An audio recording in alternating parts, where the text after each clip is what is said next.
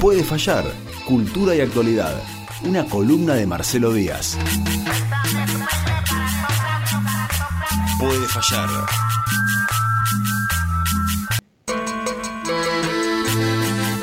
Y si suena esta cortina hermosa, y si es miércoles, y si hay libros interesantes arriba de la mesa, es porque está con nosotros el señor Marcelo Díaz. ¡Qué placer tenerte de vuelta acá! Qué realidad- bueno verte, mira, bueno, en serio. Hace mil años que no nos vemos. Sí. Más o menos. Y sí, O sea, al menos no, nos habíamos visto por la pantalla, después vos empezaste a venir, yo dejé de verte porque quedo afuera ahí de la imagen. Claro, porque si no yo tendría que estar torciendo te- el cuello te para. escucho, pero no te veo y ahora ya está, lo flotamos a Linares y nada. Me, me encanta que estés, que estés acá. Eh, encima tenés un libro que ya me compré, que todavía no empecé a leer, me decís que está recontra bueno y ahora quiero llegar a mi casa y ponérmelo a leer. Eh, en cualquier momento. Eh, lo venimos hablando desde que empezó el programa, esta demencia que se dio ayer en Twitter con las tendencias argentinas, que era, o sea, sin pasar por, por un gris, era abran todo, cierren todo. Claro, Así, esos somos los argentinos, ¿o no? Vos me dirás, ¿por Eso- dónde vamos? Yo en realidad venía, venía a charlar un poco, porque Bueno, yo tenía, tenía preparadas dos columnas. Sí, la primera te agradezco que no esperes a José. Bien, y no sabía por qué deci- cuál decidirme, y hoy a la mañana me llega esto, y digo, no, hablemos de Esto esto, es no, no podemos pasar y no hablar de esto, ¿no? Era, el cartelito era porque había dos más. Sí, Era, abran todo una que tenía no sé cuánto me, me gusta y el otro era cierren todo. Sí. Y después había una que era frenemos la segunda ola, que también fue tendencia en Twitter, pero también fue tendencia no nos van a encerrar de nuevo. qué difícil todo. Entonces, un amigo me dice, y me dice agrietina, me dice. ¿no? Es como la, la Argentina, pero ya directamente vuelto todo grieta, ¿no? Y vos sabés que me quedé pensando yo un poco y digo, claro, esa es la- como la primera interpretación que uno hace, ¿no? Sí. Digo, los argentinos estamos parados en dos bordes distintos, donde por un lado están los que quieren cuidarse de la pandemia y los que quieren que no importa nada y prenden en fuego todo y qué sé yo, ¿no? Y después digo, pero guarda, es Twitter eso, ¿no? No es, digo, y, y Cambiemos ya, ya ha sido muy hábil manejando las redes y, Sí, lo, hemos, y lo hemos visto, eso, sí. ¿no? Y le ha traído buenos resultados, que es lo peor. Le ha traído buenos resultados, pero también eh, nos hemos sorprendido mucho con cosas que no eran como se mostraban en las redes, como por ejemplo la elección de, del 2019. Sí. Unas semanas antes de, de las PASO parecía que había dos puntos de diferencia, tres puntos, porque eso era lo que estaba instalado en las redes y en los medios, ¿no? Sí, sí. Y no fue así. Y yo creo que ahora hay como un intento de instalar que la Argentina está partida en mitades. Y yo no sé si es exactamente que está partida en mitades. Yo no sé si hay mucha gente que quiere eh, que, las cuestiones sanitarias y eso se tomen las medidas que se tengan que tomar. Y si no hay una minoría muy hábil para gritar fuerte, que se hace pasar como una mitad cuando no llega a ser una mitad. Entiendo. A mí lo que un poco me preocupa de todo esto es cuando, digo, cuando me queda la sensación de que quienes tienen que tomar decisiones, digo, y sobre todo, digo, la gente que uno votó, digo, el resto ya sé por dónde viene, digo, cuando siento que se dejan correr por estas tendencias Bueno, de las redes sociales. exactamente. Porque digo, lo que vos me explicás, lo comparto, está buenísimo, creo que, que la vida no es Twitter, que la vida no son las redes sociales, eh, que lo que ocurre ahí no siempre refleja exactamente lo que, lo que está pasando eh, en, en lo cotidiano, pero sí me queda la sensación de que hay muchos de nuestros políticos que toman decisiones, medio como que los corren con la vaina de Twitter. Claro, lo que pasa es que vos fíjate, poniendo este ejemplo de las elecciones del 2019, el efecto que se había creado es que eh, si a- Alberto no ganaba en, en primera vuelta, ese era el efecto, Sí. y eh, en una segunda vuelta ganaba Macri. ¿no? Es- ese era el juego que se había hecho en los medios. Hasta que no llegó el momento de la votación, no se pudo dilucidar si eso era cierto o no era cierto. El problema es que vos no tenés todos los días votaciones para saber qué es lo que piensa la población bien o no. Y entonces, claro, te marcan la cancha con, con la comunicación. Hasta que no llegan estos momentos de instancia en donde el pueblo soberano se expide, en un punto te manejan la, la cancha. Además de que el gobierno comunica muy mal. Eso, Eso digamos. sí. eh, hay que- Hace tres días que estamos Claro. asistiendo al anuncio del anuncio. No, no ayuda. Muy recién hablábamos con, con, con alguien de- del, del palo de- del psicoanálisis. Y bueno, es difícil tr- transitar en este contexto de pandemia la incertidumbre. Bueno, no están ayudando mucho con el anuncio del anuncio. Entonces- no están ayudando mucho suspendiendo la vacunación por un partido de fútbol. Bueno, eso fue un, un gafe, pero así terrible. ponemos el culo para la patada permanentemente. Y vos dejás el espacio y enseguida te ocupan el, y te primerean y te instalan los temas. Y entonces uno termina debatiendo como si verdaderamente eso fueran los. los eh, como si verdaderamente existiera esta agrietina, como, como decía Sí. mi amigo, ¿no? Como estamos partidos en dos. Ahora, yo quería pensar esto, más allá de, de- de lo que ya sabemos de, de, de los errores propios y de cómo juega la, la derecha en Argentina, quería retomar un, un concepto que, que- del que ya hablamos el año pasado, o el anteaño, no recuerdo, que es, ¿por qué pensarlo desde la cultura esto, no? Sí. que es el concepto de semiósfera de Yuri Lotman, un lingüista y semiólogo ruso. Él crea un concepto que es la semiósfera. Semiósfera es, eh, esa, es, el- es ese mundo de los signos en el que los humanos estamos inmersos como estamos inmersos en la biosfera, porque no hay ser humano sin signos. ¿no? somos seres simbólicos. Sí. ¿no? Nosotros no accedemos directamente a los, a los hechos, sino que frente a los hechos los interpretamos. Y no todos los interpretamos de la misma manera.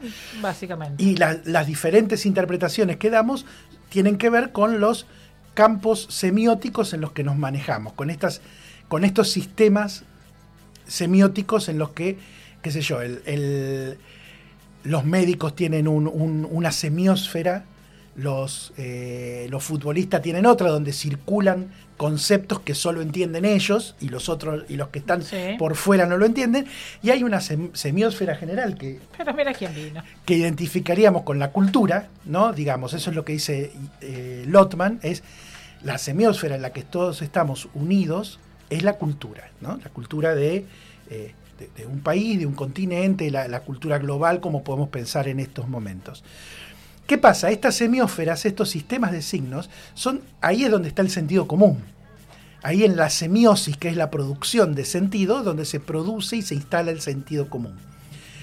Estas semiósferas no son ni universales ni son genéticas. Se mueven, están en continua transformación y se mueven a través del conflicto y se modifican. Y lo que hacen estos medios es todo el tiempo estar tratando de modificar qué es lo que se puede decir. La semiósfera en definitiva es lo que te dice qué es lo que puedes decir Bien. o no puedes decir qué tipos de discursos públicos pueden circular o no.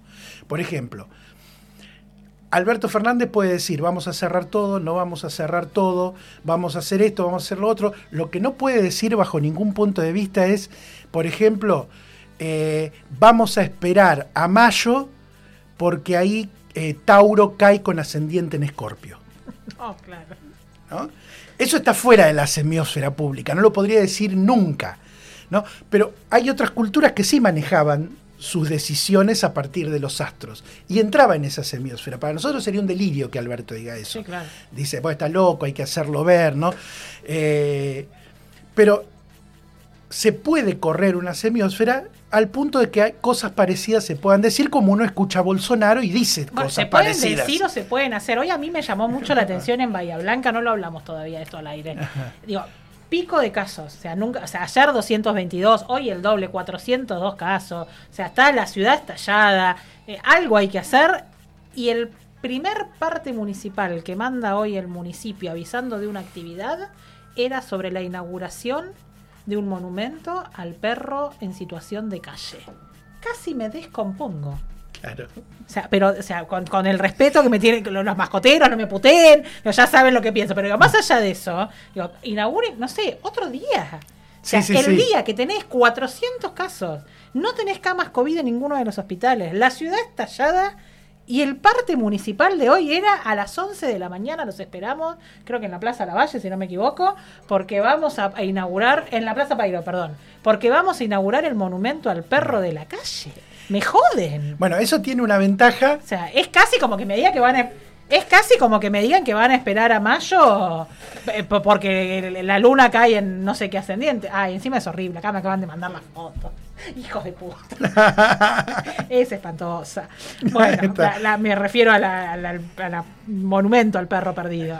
Cachirula. Bueno, eso en un punto se dice sin consecuencias porque el parte municipal no lo ve mucha gente. Yo creo que sí. Bueno, lo vemos todos los medios. eh, pues Bueno, pero los medios también Sí. filtran mucho las noticias, lo sabemos también, ¿no? Y eso es parte de la semiósfera también, que es qué, qué privilegiás, qué decís, qué criticás, qué no criticás, Claro. eso te hace el sentido común, ¿no? Digo, si alguien, un medio grande, pusiera esto hoy en horario central, todo el mundo diría, ¿qué le está pasando a la municipalidad? Porque está casi fuera del límite de lo Pero lo peor es que fueron a cubrirlo. No tengo ninguna duda de que fueron a cubrirlo. Bueno. O sea, al orden del día con la pauta. o sea, Bueno, eso, ese es un buen ejemplo para ver cómo se va corriendo el límite de lo decible, porque los discursos no son discursos solamente, eh, tienen, eh, No, claro. tienen consecuencia en las acciones, ¿no? Entonces vas corriendo el límite de lo que se puede hacer y lo que no se puede hacer. Un ejemplo clarito de esto es, son las conquistas que ha tenido el feminismo. ¿no? Eh, la- el feminismo ha eh, corrido, ha desplazado la semiósfera. Cosas que antes se decían todo el tiempo, hoy no se pueden decir. bien. Programas de televisión que veíamos hace 10, 15 años, hoy es impensable que alguien los programe. ¿Por qué? Porque fuimos cambiando la interpretación de determinados hechos y, los sacamos fuera de lo que es tolerable en la cultura. ¿no? Ese, ese me parece que es como el ejemplo más Sí. claro porque lo tenemos muy presente y porque todavía se sigue desplazando eso. ¿no? Y yo creo que lo que se lo que se busca con este tipo de tendencias, de instalar estas tendencias en tweets o con, con el comunicado de Cambiemos, que claramente está eh, tirado por el sector más duro, más corrido a la derecha, o con la presencia de personajes como Milei en televisión o Spert, que después cuando van a las elecciones sacan 5%, 6%, lo que hacen es ir desplazando la semiósfera hacia la circulación de, de discursos de derecha, donde vos ta- todo el tiempo estás discutiendo esas cosas, cuando en realidad no sé si son las discusiones que tiene en la cabeza la mayoría de la gente, pero son las que se van instalando, ¿no? Esta idea de que, bueno, la mitad quiere cerrar, la mitad quiere abrir. No sé si es tan así. No sé si es verdaderamente eh, es la discusión que todo el mundo quiere tener o si no se puede discutir de otra manera las medidas que se tienen que tomar. Pero al pararlo así, y sobre todo con la, con la otra, no nos van a encerrar de nuevo, eh, o, o lo que decía... Es que bueno, lo hemos hablado un montón de veces. Son much- la, digo, la derecha es mucho más hábil instalando consignas que, que cualquier otro sector. Tienen, tienen eso, digo, hay que, hay que aprender, no sé si aprender, pero digo, al menos abrir un poco Claro. más eh, el ojo y ver cómo lo hacen, porque son mucho más hábiles eh, instalando consignas que después todo el mundo repite. Incluso, digo, ca- caemos en la propia lógica eh, de, de ellos, no sé, con, con el tema del vacunatorio VIP. Digo, que, que no existió un vacunatorio VIP, Exacto. fue eh, un, a ver, no- no, es negar lo que ocurrió, pero no se puede hablar de un vacunatorio VIP. Y sin embargo, todos terminamos diciendo vacunatorio VIP. Sí. Y, y el hecho de que si, hay- si ves algunos Twitter que circularon en estos días, era el fracaso de la cuarentena, fracasaron en la cuarentena. Cuando quisieron vacunar, eh, consiguieron las vacunas tarde. Cuando las consiguieron, se las robaron todas. Claro. ¿no? Y entonces, como pasó todo eso, ahora nos quieren encerrar de nuevo. Está- es perfecto como está Sí, sí, armado sí. el discurso, ¿no? Es, eh, pero en realidad lo que hace a, la- a ese discurso que es muy, efica- muy eficaz porque está bien armado y porque es insistente, lo que hace es eh, llevar a que todos estemos discutiendo ese tipo de cosas. Es decir, te van corriendo lo que podés decir y lo que estás diciendo hacia ese punto de la derecha. Terminás discutiendo a Milei cuando Milei es un personaje eh, insignificante en cuanto a consideración popular, porque se presenta en una lista, lo vota el 5% de la gente. Pero los medios le dan un lugar que hacen que después terminemos discutiendo sus ideas. Y, sus, y cuando esas ideas se van instalando como sentido común, aunque después no lo voten a mi ley, la derecha lo capitaliza, porque ese es el terreno en el que discutimos después. A mí me da la, voy, a intentar decir una frase futbolera que puede salir muy mal, claramente. Pero hay- tengo un amigo que muchas veces me dice, hay algunos partidos que eh, te los ganan y otros que los perdes vos. Sí, ¿Sí? A mí me parece que, que en la cuestión discursiva nos vive pasando eso. O sea, no es que nos ganan, la perdemos. Claro. Por- porque nos falta elevar el debate, eh, porque nos falta ser más lúcidos, no sé por qué. Porque falta peso en los medios también. Eh, digamos, eh, es, Digo, pero en la construcción de sentido, en la construcción de consignas o en la reproducción de sentido, digo, nos viven gan- ganando el partido. sí. O, sea, o lo, o lo vivimos perdiendo nosotros en realidad. hay un fenómeno, por eso andaba con este libro que hoy decías, que es, que es un libro de Pablo Stefanoni, que se llama La, re- La rebeldía se volvió de derecha. Hay un fenómeno que es global. Digo, nosotros lo vemos con las características de Argentina, pero es global. Y es que la derecha ha conseguido instalar en todo el mundo que ellos son la resistencia. Claro. Que en realidad el sistema responde a una especie de eh, izquierda, eh, a una especie de control estatal en la economía y a una izquierda cultural, marxismo cultural, como dice, no me sale ahora el nombre de este pibe, el flaquito, que es muy facho, que suele dar conferencias, que Laje, que estuvo dando una Sí. conferencia acá en el Plaza, ¿no? Marxismo cultural, ¿no? Eh, que ellos reafirman en el, el crecimiento del feminismo, el aborto, la corrección política, digo, contra toda esa reacción, ¿sí? que en realidad, en realidad son conquistas de derecho y conquistas culturales cuando no, no hubo un cambio económico en el mundo, ¿no? la derecha se planta como que son una minoría que resiste a todo eso, y son los rebeldes de eso. ¿no? Y han sido muy eficaces en, en- en construir ese discurso. ¿Y esto Trump- es porque leen mejor que, que, digo, que la izquierda eh, la situación? Digo, Yo creo que lo que leen es que el capitalismo en las condiciones mundiales existentes no funciona para la mayoría de la población. ¿sí?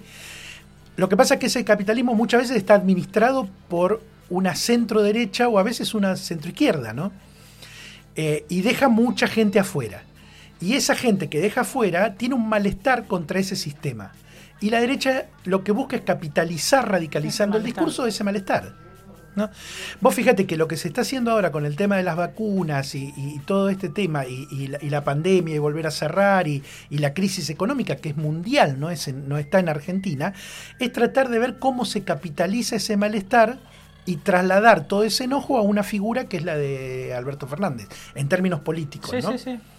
Eh, pero digo, eso lo ha hecho la derecha en todo el mundo. Trump se presentó como un rebelde, alguien que iba contra el sistema. Digo, Boris Johnson creció su figura después del Brexit. Que, que también era, bueno, vayamos contra el consenso europeo. Es esas imágenes de, de la rebeldía que son muy estudiadas, por eso Bullrich dice, vamos a resistir. De pronto son la resistencia ellos, ¿no? No son el, el- el partido político que representa el conglomerado de todos los empresarios que manejan eh, todo el dinero que, que se produce y circula en Argentina. Son la resistencia, que es algo que está muy instalado en el sentido común y en nuestros imaginarios, como que, bueno, son los buenos, los que resisten Sí, son claro. los buenos siempre, ¿no? Es, eh, Y también me parece que pueden avanzar porque hay una falta muchas veces de respuesta del otro lado. Digo, dicen lo que dicen porque pueden decirlo y nadie les dice nada. Hay una dificultad para construir discurso desde, desde el campo que no es la derecha, eso es real. Una, una dificultad para ser eficaces en, en la comunicación, en a dónde se apunta.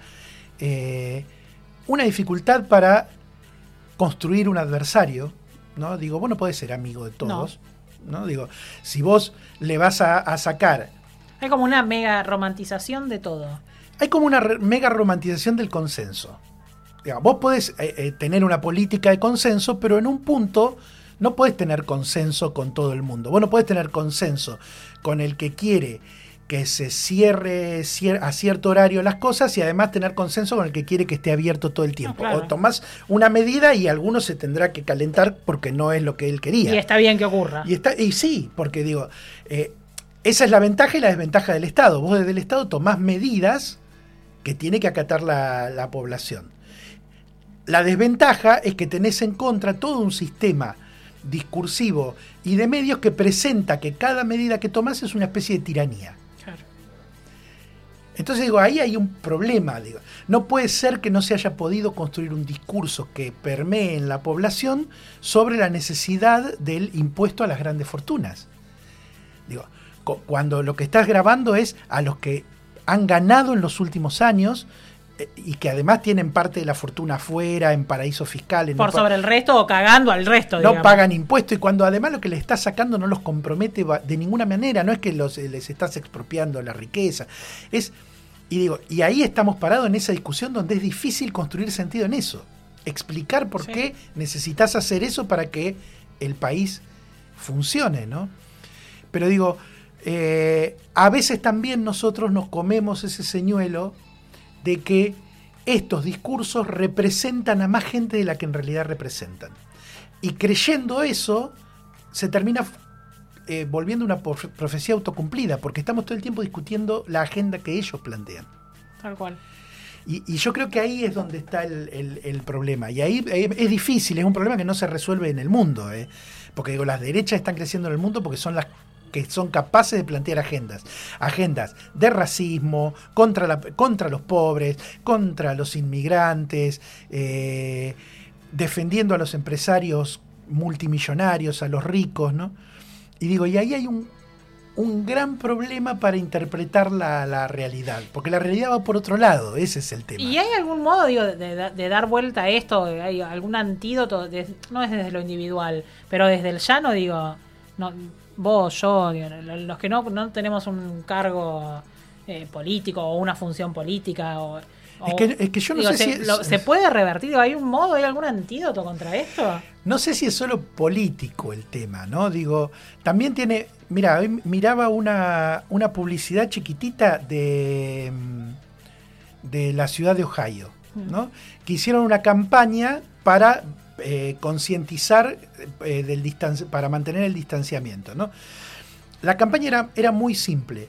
Ponían una pelotita de golf en un eh, pelotitas de golf en, como en tramperas de ratones, ¿viste? Y tiraban una de afuera. Entonces, cada pelotita iba tocando a una, disparaba las tramperas y al rato estaban todas saltando, ¿no? Y ese era el contagio del coronavirus. A la otra imagen sacaban una, una pelotita y una trampera eh, de, de entre medio de dos, ¿no? Es decir, quedaban la mitad, Sí. estaban todas separadas. Y uno tiraba otra vez la pelotita. La pelotita iba picando por los espacios vacíos y cada tanto golpeaba una que salía y, el- y la situación se mantenía. Y entonces el, el- el mensaje era así, ¿se entiende el distanciamiento? Era algo así, digamos. A veces nos falta eh, imaginación, eh, creatividad nos falta. Nos parece que eh, ideologizando todo y dando explicaciones de, de- de como esos eh, eh, afiches que pegaba en la calle el Po cuando yo era estudiante en el 80, que no te podías parar nunca a leerlos porque te, te, te acalambrabas, te- te pare- nos parece que explicando todo eso se entiende. Y a veces no, se entiende de manera más simple y interpretando cómo funciona la comunicación en el mundo, es a través de imagen, consignas cortas, eh, que pegan con, con cuestiones que la gente tiene en la cabeza, ¿no? Digo, a vos te está preocupando algo y el, el- el publicista es muy hábil en captar eso que vos tenés en la cabeza y te vende el producto porque te lo metió en ese mensaje que tiene que ver con lo que vos estás justamente Claro. deseando, pensando, ¿no? Y, y- y en ese sentido me parece que es, es un gran problema porque tiene consecuencias políticas graves a pesar de que son mensajes nada más. El lenguaje no es solo mensajes, formatea la realidad. No, no, claro. Y, y- y yo pensaba eso hoy cuando veía, digo, claro, es tremendo, digo, acá nos están formateando totalmente con esto, cierren todo. Amigos eh, extranjeros no entendían nada, ¿no? Decía, bueno, eso es Argentina, ¿no? Porque es como la imagen un poco que, que es River Boca, Sí, eh, sí. ¿no? Esa, esa idea de que estamos todo el tiempo peleándonos por, por cosas, eh, esa cosa media pasión futbolera, ¿no? Pero, pero en realidad yo creo que están como cuando jugás al truco y, y no tenés cartas grandes y la mentira hace que Se la están midiendo, te lo, te lo digo mucho. un poco más Claro. Se la miden en Twitter, básica- Claro. básicamente se la miden en Twitter. Claro. Eh, Lo que me preocupa, digo, no es que la derecha salga a medirse lo que me preocupa es que del otro lado también se la midan. Sí, sí, porque... a mí, digo, a mí particularmente me preocupa más eso. A ver, hay una cuestión. La, la pandemia nos mandó también a, a estar mucho tiempo en las redes. Pasamos Claro. más tiempo comunicándonos ahí que en otros lados. Entonces, todo lo que sucede ahí tiene un peso mucho más grande que el que tenía dos, dos o tres años atrás. Y entonces es más fácil formatear la realidad o la mirada que tenemos sobre la realidad desde ahí. Hoy hablaba con una amiga y le decía, por, por, las recorridas que uno hace y conoce, digo, vos ves que la ciudad no se cae a pedazos por el trabajo que hacen las organizaciones sociales en el Totalmente. territorio y por el apoyo que hace el Estado Nacional y Provincial. ¿no? Digo, si uno pudiera mensurar cuánto dinero hay circulando ahí en trabajos que no son pagos, pero ponele que vos hagas una estadística que digas, bueno, tenés tres personas trabajando en un comedor, suponete que esas personas tuvieran que cobrar sueldo, ¿no? Contás esos tres, más los sueldos de los comedores, de los roperos comunitarios, más los sueldos de toda la, gente que trabaja en los clubes barriales, que, que lo hace ad honorem. El volumen de dinero que tendrías ahí circulando, yo no sé si no es eso lo que te, lo que te mantiene la ciudad y no el aporte que hacen algunos empresarios, que te dicen, yo hago la ciudad porque yo soy empresario de trabajo. Y yo no sé si ellos hacen la ciudad. Porque económicamente ese trabajo voluntario que no está rentado, en un punto es ese el que hace que, digo, ¿por qué vos podés poner palitos amarillos en el medio de la, de la calle para parecerte a Nueva York? Porque no lo estás poniendo en un comedor porque hay gente que está haciendo ese trabajo por vos. Sí. Entonces, ese trabajo que se hace en todos lados, que vos no pagás, es lo que te permite que después vos digas la ciudad la muevo yo por tal y tal cosa. Y en realidad la ciudad la está moviendo mucha otra gente, pero no aparece en ningún lado y no aparece en el discurso tampoco. Y entonces no los vemos. Hoy, hoy parezco, parezco que voy a votar a Cambiemos en cualquier momento, pero digo, también pasa, digo, también pasa del otro lado. Cuando en vez de, de poner digo, a pensar a la gente que tiene que pensar y que estudió para determinadas cuestiones, ponemos militantes a hacer ese trabajo casi ad honorem. Entonces después, claro, después tenemos otro problema, que las consignas no son entendidas, que no comunicamos bien, ¿no? Hay, hay como, un, como una falta de poner a cada cual en su lugar. Claro, eh, digamos, lo, lo que han tenido estos grupos es como una hiperprofesionalización en ese área, muy, muy efectiva, pero también, eh, digo, el caso en, en Inglaterra, por ejemplo, con, con el Brexit, con la, mm, ay, no me, no me puedo, Cambridge Analytic, digamos, con empresas que te miden eso, qué está pensando la gente, cuáles son su malestar, cómo, y entonces ahí vas manejando los mensajes. Hoy, hoy por hoy la comunicación es diga, que, que alguien comunique que sin tener las herramientas es como que vos pongas a dirigir a un hospital a alguien que no estudió medicina. Sí. A ese nivel de gravedad, porque, Pero la porque sensación te es que, que de formatea. un, que de un lado tiran cañonazo y del otro lado responden con cebita. Por- pero lo que pasa es que no es tanto así, no es como una guerra, ese es el tema. El hecho de plantearlo como, como una guerra eh, Sí. también es parte de- del juego que, que beneficia. El tema es, eh, creo yo, cómo hacer para que esto que es tendencia en Twitter a partir de bots y de... Capaz hay cinco tipos tuiteando y el resto es todo mecánico, ¿no? No te marque una agenda después. ¿Cómo haces para eso? Bueno, comunicando vos, te- imponiendo vos la agenda, dando lugar a... ¿Cómo hacer para que haya otra mirada que no sea esta siempre la misma? Y también no es solo comunicación, eh, dando respuestas en el terreno, porque Sí, digamos, claro. no es que... eh, Yo digo, si la campaña de vacunación, que, es, que está funcionando muy bien, uno lo ve, ¿no?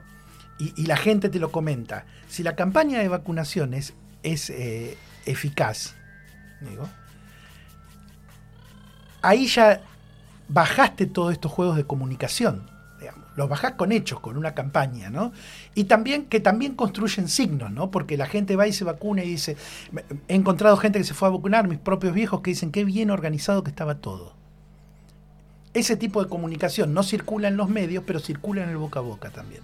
Y eso te corre también en la discusión de la chicana, del vamos a pelearnos y de eso, ¿no?